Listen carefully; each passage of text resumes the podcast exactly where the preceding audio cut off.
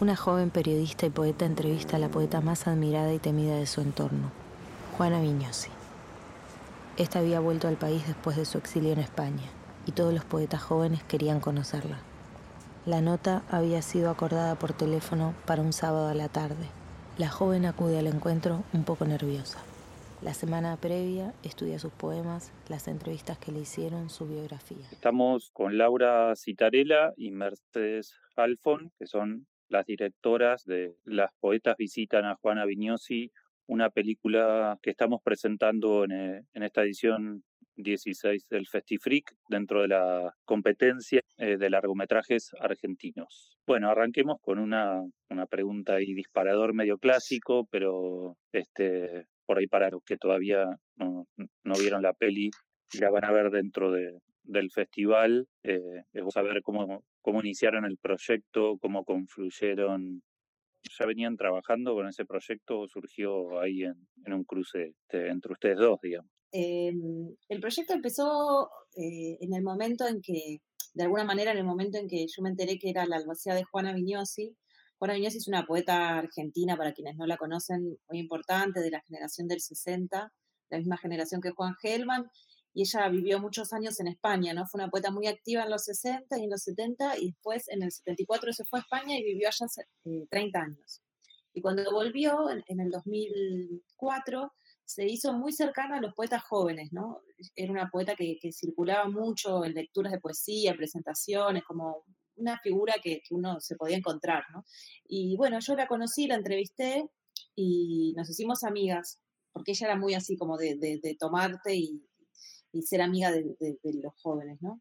Y cuando, bueno, hubo algunos proyectos que, compartimos o algunas ideas de, compartir cosas y en algún momento ella se ve que tomó la decisión de, dejarme encargada de, su obra literaria. Yo me enteré cuando ella ya había fallecido y en ese momento había que digamos, desarmar la casa, o sea, su casa estaba llena de cosas que ella había dejado estipulado que tenían que ir algunas a Cáritas, otras algunos amigos, y había que hacer una serie de cosas y nos encontramos ahí con otros poetas que aparecen y yo sentí que todo ese material y esa casa que se estaba desarmando, donde habíamos pasado muchas tardes y muchas, muchas noches juntos, eh, era, era un espacio que estaba bueno filmar, ¿no? que, era, que era interesante de filmar.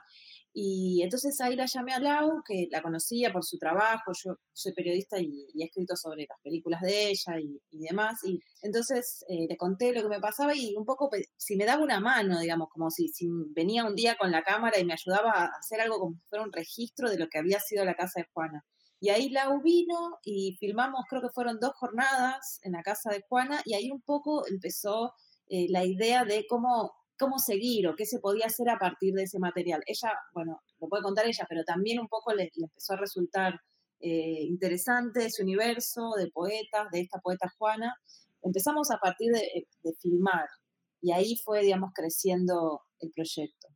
No, creo que no, no empieza ni termina por ese lado, como que hay algo que siempre decimos con Mechi que que nunca es como, bueno, la película sobre Juana, que había algo más que tenía que ver con una herencia, con un legado, con nosotras mismas, eh, digamos yo como directora, Mechi eh, también, digo, es escritora, entonces también como hasta pensar qué se hace con la obra, ¿no? Cuando, cuando el que ejecuta la obra no está más, em, cómo se ordena, se ordena esa obra como con alguna idea de posibles lecturas o no, y por otro lado, obviamente sí, termina, digamos, ganándonos mucho la figura de Juana porque era una figura como fuerte, aparte una poeta que por lo menos nosotras las que veníamos del cine no conocíamos y, mm, y que nos empieza, nos empezamos a sentir cerca de ella como poeta también, porque digo, también es una poeta muy particular, digamos, de hecho nos pasó mucho como mostrando la película en diferentes lugares que a la gente que,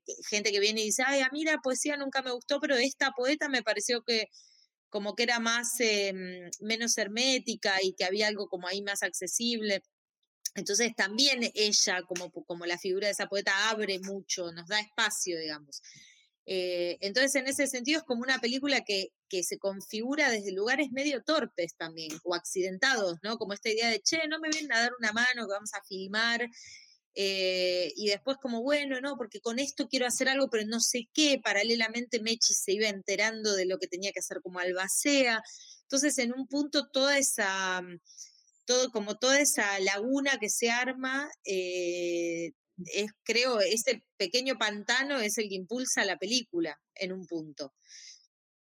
Eh, ya con el material en mano o a medida que iban filmando, ¿dónde entraban ustedes eh, como protagonistas también y esquivando un poco el, la dimensión de Juana como poeta y como figura central de la película, sino que entraban ustedes también dentro de la película de algún modo, ¿no? Para que no sea, bueno, esto es una película sobre Juana Vignosi, sino que cómo intervenían ustedes, pues hay una fuerte presencia también de ustedes como, como protagonistas, digamos o sea, eso que decís está bueno porque nosotros teníamos como muchos ejes, ¿no? Que, no, que o muchos aspectos que nos interesaba explorar en el documental. Por un lado, bueno, obviamente la figura de Juana, su historia.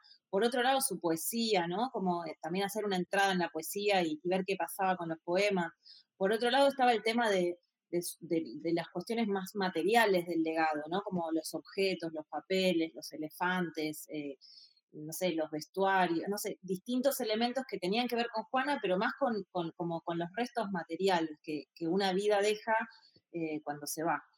Y eso también nos parecía súper interesante. Y después el tema de, la misma filmación, que, que aparece más que nada porque nosotros nos preguntábamos cómo filmar la poesía o cómo filmar la vida de alguien.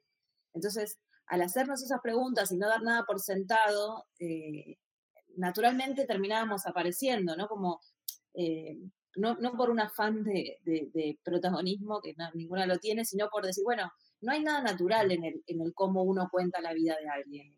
Tampoco hay nada natural sobre cómo filmar la poesía. Nosotros vimos, mientras estábamos investigando, una cantidad de películas sobre poetas que eran un plomo absoluto, ¿viste?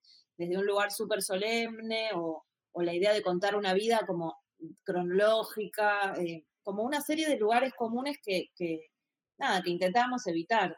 Pero todos esos aspectos, digamos, había que encontrar la forma eh, que, encontraran su, medida también. Y eso un poco lo fuimos encontrando también en el proceso.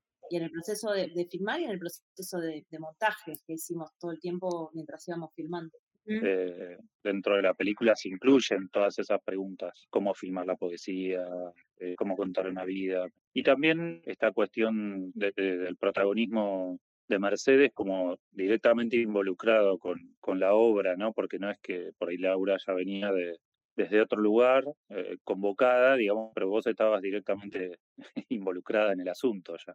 Sí, sí, sí. Es que, es que en realidad siempre, siempre hablamos de eso, como de lo primero que la película tenía que poner sobre la mesa era desde dónde se estaba haciendo la película y quiénes la estaban haciendo, pero como decís vos, no por, por buscar ser protagonista, sino como un procedimiento para poder plantar, incluso como distanciarnos de una idea de, de, verdad sobre un personaje, sino decir, bueno, este es más o menos el acercamiento que puede tener este grupo que ya de por sí es extraño porque es un grupo que, que se fusiona con una poeta joven que no viene del cine, nosotras que venimos del cine, digo, como en esa rareza y la comunicación con esta figura de la poeta que murió, digamos, eh, ahí se produce, me parece, como el, el, el, fuerte de la película en, en, términos de enunciación, desde donde se planta, digamos. Después, obviamente, eh, lo, lo, más importante que creo que pasa en la película es que la poesía se la va como se la va morfando y se la termina llevando, ¿no? Eh, pero digamos, era como también como un gesto de franqueza, como decir, bueno, este es el combo de personas y cabezas que están pensando en esto y que ven esto y que ven algunos aspectos de esto, digamos. Eso era como una especie de primer sincericidio que sentíamos que tenía que formar parte de la película.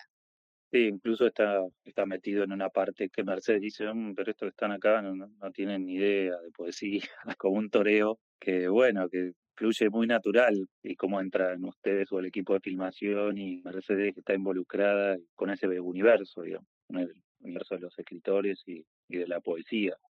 Sí, sí, es como que había una, Lau siempre usaba la palabra superstición, ¿no? Como que cada una traía las supersticiones de su propia disciplina, ¿no? Como yo todo el tiempo preocupada de, che, pero entremos en los poemas, porque, o llamemos a un crítico para que, no sé, como que yo tenía unas ideas más desde el punto de vista de la, de la literatura, y, o llegaba como, bueno, tengo una idea buenísima, hay que llamar a tal crítica y todos me miraban haciendo, chiqui plomo lo que estás proponiendo, y al revés, ¿no? También eh, decepcionada de que yo les había regalado los libros a todas y ni siquiera habían empezado a leer. Bueno, como ese tipo de, conflictos que obviamente va a haber en un proyecto de trabajo colectivo que se dio durante más de dos años, en vez de silenciarlo o decir, bueno, no, fue maravilloso, nos pareció que estaba bueno que se cuente porque porque también siento que de esa mezcla realmente surgió un tercer elemento que no tenía que ver con lo que yo traía ni con lo que Lau y las chicas del cine traían, sino como algo que, terminó siendo el lenguaje de la película.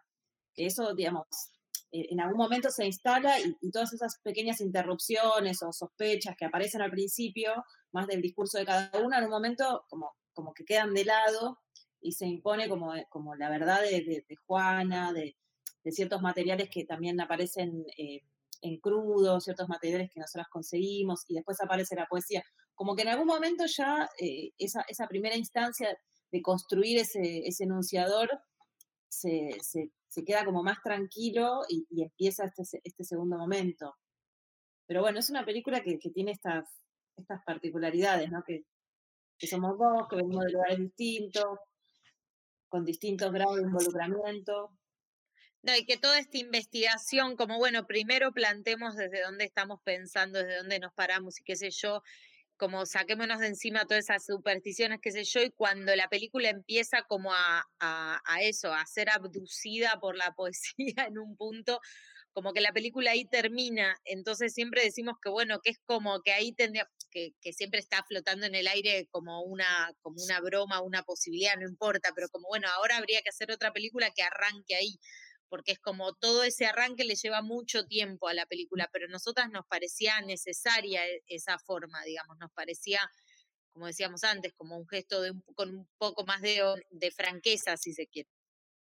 Me imaginaba después de verla y imaginándome un poco el, el lugar de Mercedes con esa responsabilidad como albacea también en esto de querer darle un protagonismo no sé si vos ibas viviendo también toda esta cuestión de la investigación y de la responsabilidad de tener a cargo la obra de, de Juana, todo lo que implica eso, ¿no? Hablar con críticos especialistas, la preservación de ese legado, es complicado. No sé si fue en paralelo que iban haciendo la, la peli o esa, esa suerte de, investigadora en la que te convertís, eh, ya iba por otro lado y está como ficcionado. La película eh, se inicia cuando yo literalmente me, encuentro con los materiales de, Juana.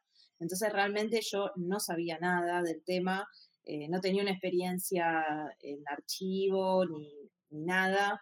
Y la película en ese sentido me fue acompañando y muestra mi, lado más torpe, ¿no? Como realmente medio clown. Que un poco lo, también lo, lo, lo exageramos, ¿no? Elegimos el momento en el que Montequín dice, y esto, y esto, y esto lo pensaste, y acá por qué cambió de lapicera, y yo digo, no, la verdad que no, no lo pensé todavía, pero era verdad, yo no lo había pensado.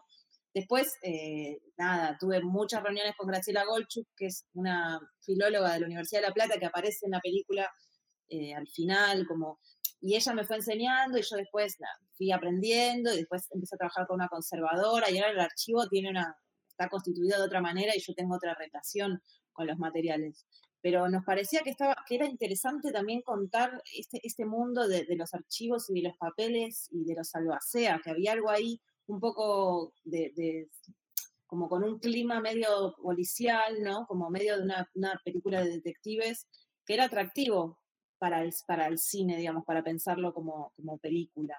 Y que también estaba bueno, o sea, después ahora es como todo mucho más burocrático, ¿no? Me pongo unos guantes y trabajo con un Excel, no es tan divertido mostrarlo quizás el trabajo que hago actualmente, pero ese primer momento más torpe, más, más, como abrumada, era, era interesante. Y después lo que decís del peso y de la responsabilidad es así, digamos. La película también expone mucho eh, ese momento muy, muy primitivo del trabajo con el archivo y, y, también del trabajo con Juana. Y también hay gente que por ahí es, es como muy seria y le parece que faltamos el respeto, ¿no? Bueno, un poco también jugamos con eso, jugamos con, con mostrar que, que las cosas también a veces son así, ¿no? ¿no? Siempre uno tiene tan claras las, las definiciones que quiere dar de la poesía, ni tiene tan claro el trabajo que tiene que ser, pero a veces te tocan trabajos que no sabes cómo hacerlos y tenés que aprender. Pero bueno, hay gente que no le gusta mostrar eh, sus costados débiles. Claro, está bueno eso. También me imagino esto que en un momento aparece como que te haya delegado esa responsabilidad, ¿no? Que parece eh, en, un en una primera instancia uno pensaría que es genial eh, hacerse cargo como de esa responsabilidad y eh, me parece que es lindo eso, como en un primer momento abrumador y también es tiene una carga, ¿no? Pesada. Sí, es como la frase de Spider-Man, que es como todo don también conlleva una... A great, a great power deserves a great responsibility.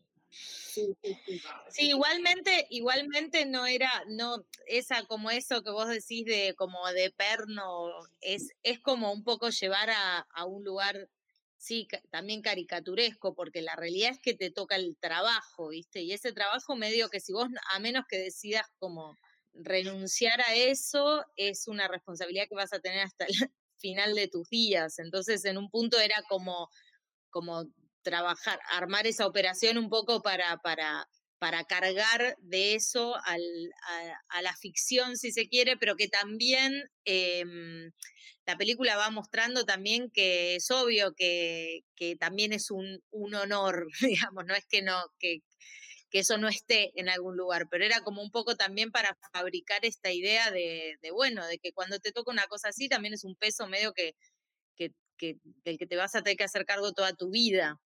Sí, es como una, es como un matrimonio, ¿no? Toda la vida casada con Juana, voy a estar. Sí, y también, igual también es algo como medio liberador que, que, que es esa idea como de, bueno, también es como una responsabilidad que tiene Mercedes, ponele, pero que también es cierto que la obra después es una obra que se mueve sola que también es liberador poder decir, bueno, es una obra que le pertenece más al mundo que a mí y que a Juana y que a, que a nadie, digamos, ni, ni siquiera a esta película le pertenece esa figura.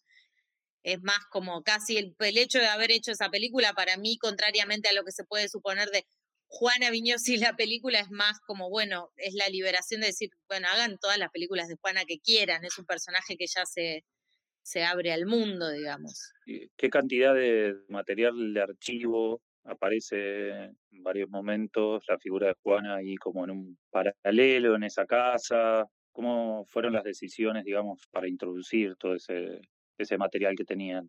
Eh, nosotros teníamos, bueno, esas jornadas que, que, fueron las iniciales que firmó Lau, que vino Lau con la cámara, que firmamos en la casa de Juana, que creo que son dos nada más, Después la casa se vendió. Después teníamos un material anterior que yo había filmado con otra chica, eh, con una cámara de fotos, en realidad, que es bastante crudo, el material que aparece al principio, que está, que, de hecho se dice que está filmado por, por los poetas. Y después lo que nos encontramos fue con un material muy lindo, que era eh, hay, una, hay, una, entrevista que le hicieron a Juana en la Audiobiblioteca de Escritores, que era un proyecto que había en el canal de la ciudad, que iban a la casa de distintos escritores y lo firmaban un día entero. Y entonces yo conocí esa entrevista y se nos ocurrió consultar a ver si existía un crudo de eso. Y, y, sí, efectivamente existía. Este, y la chica que había sido la productora de, ese proyecto, que se llama Alejandra Correa, nos, nos dio directamente el material. Y ahí, eh, cuando lo empezamos a ver con Lau, bueno, apareció como algo que, nos resultó muy revelador, porque además apareció como bastante avanzado, ¿no? No, no, no es algo que estuviera desde el principio, Lau. No, no, apareció, apareció, de hecho, creo que fue el final final, que, pero que fue un hallazgo.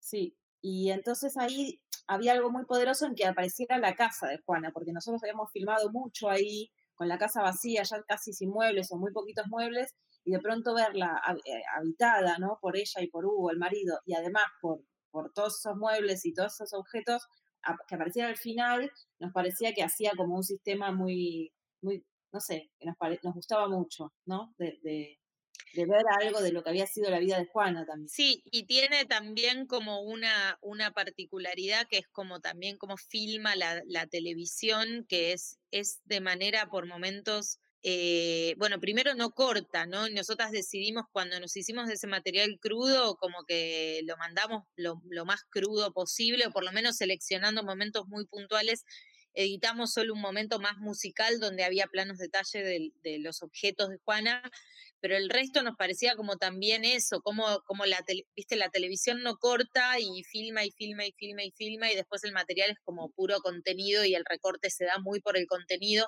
y ese tiempo real de la cámara que se mete en la casa, yo eso se evita.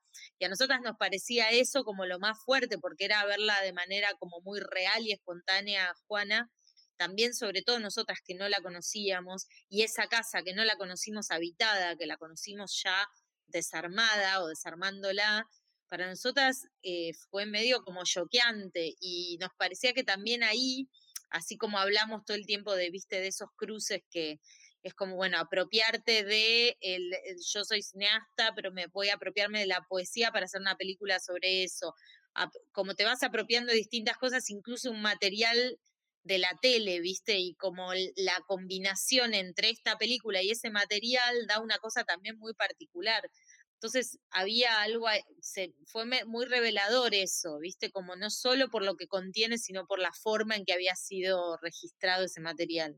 Sí, eso produce como una, un efecto medio onírico de realidades paralelas, ¿no? Eh, verla ahí de golpe, ya entrada bastante el recorrido de la, de la peli y de golpe aparece eso y ves esa presencia, ¿no? Esa presencia en ese lugar antes vacío y los muebles y la casa, como podríamos relacionarlo con algo hasta poético también. Sí, además habíamos, eh, hasta ese momento solo se escuchaba la voz de Juana, que en un momento habla pero creo mm. que tiene que está muy como en paralelo a cómo fuimos descubriendo nosotras mismas esos materiales y tiene que ver con con que vas acumulando cierto misterio alrededor de ese personaje y que cuando lo ves el shock es mayor. Es un poco lo que nos pasó a, a nosotras, pero digo, me parece que ahí en la película está puesto con esa estrategia y no como con una idea de tirar a Juan al final, sino con preparar el terreno para decir, bueno, de Juana se decían estas cosas, esta es la obra, esto dejó, nosotras esto, y de repente la ves a ella y es como muy contundente. Y es como ella aparece caminando por esa, por esa calle, ¿no? Y, y de pronto es la misma puerta de la misma casa donde ya viste, pero con otra textura, porque es VHS, ¿no? Y, y, además porque tiene, tiene por lo menos 20 años ese material. Entonces, hay algo ahí que, que, que nos parecía lindo, ¿no? Y también que aparezca ella también, no solamente diciendo grandes frases, que las dice, sino también diciendo, bueno, somos fanáticos del agua con gas, como que haya algo de, también de, su, de su espontaneidad, de su cotidianidad, que es lo que era más divertido de ella, ¿no? Como esa zona también íntima y que, te metía en la conversación. Entonces eso nos, nos parecía lindo.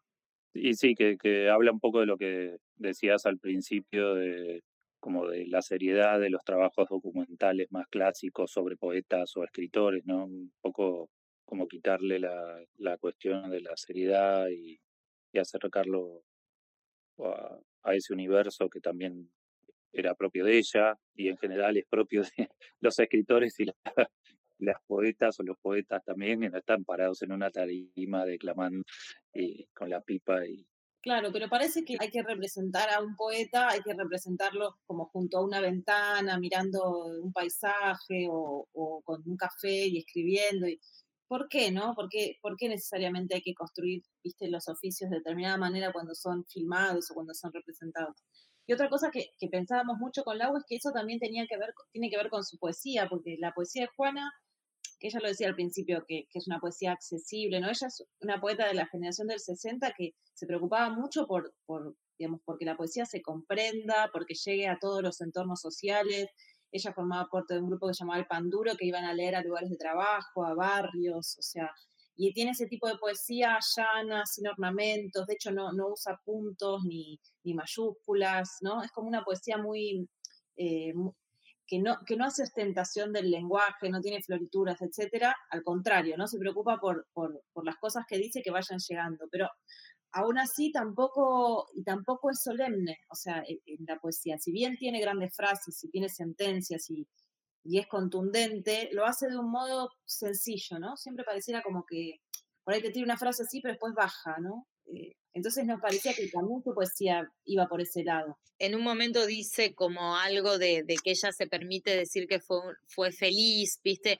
Que no tiene que ver solamente con la imagen como de la poesía, sino que hay como una idea, una búsqueda digo, es algo que también pasa como en el cine contemporáneo y en los festivales, como la búsqueda de la voz autorizada, del autor que piensa, viste, que hace sus películas como, como el pensador, ¿entendés? Y que, y que dice como grandes verdades y que entonces tiene que sufrir porque eso va de la mano de una conexión como muy fuerte con la realidad y de repente como los artistas puestos como en ese lugar de una seriedad medio suprema que anula cualquier posibilidad de juego y me parece que eso que ella dice ahí es como que dice, viste, me parecen unos, unos boludos lo que, lo que piensan de esa manera, viste, como, eh, y también como diciendo, bueno, se puede, se puede producir muchísimo desde la felicidad y, la, y la alegría y la libertad.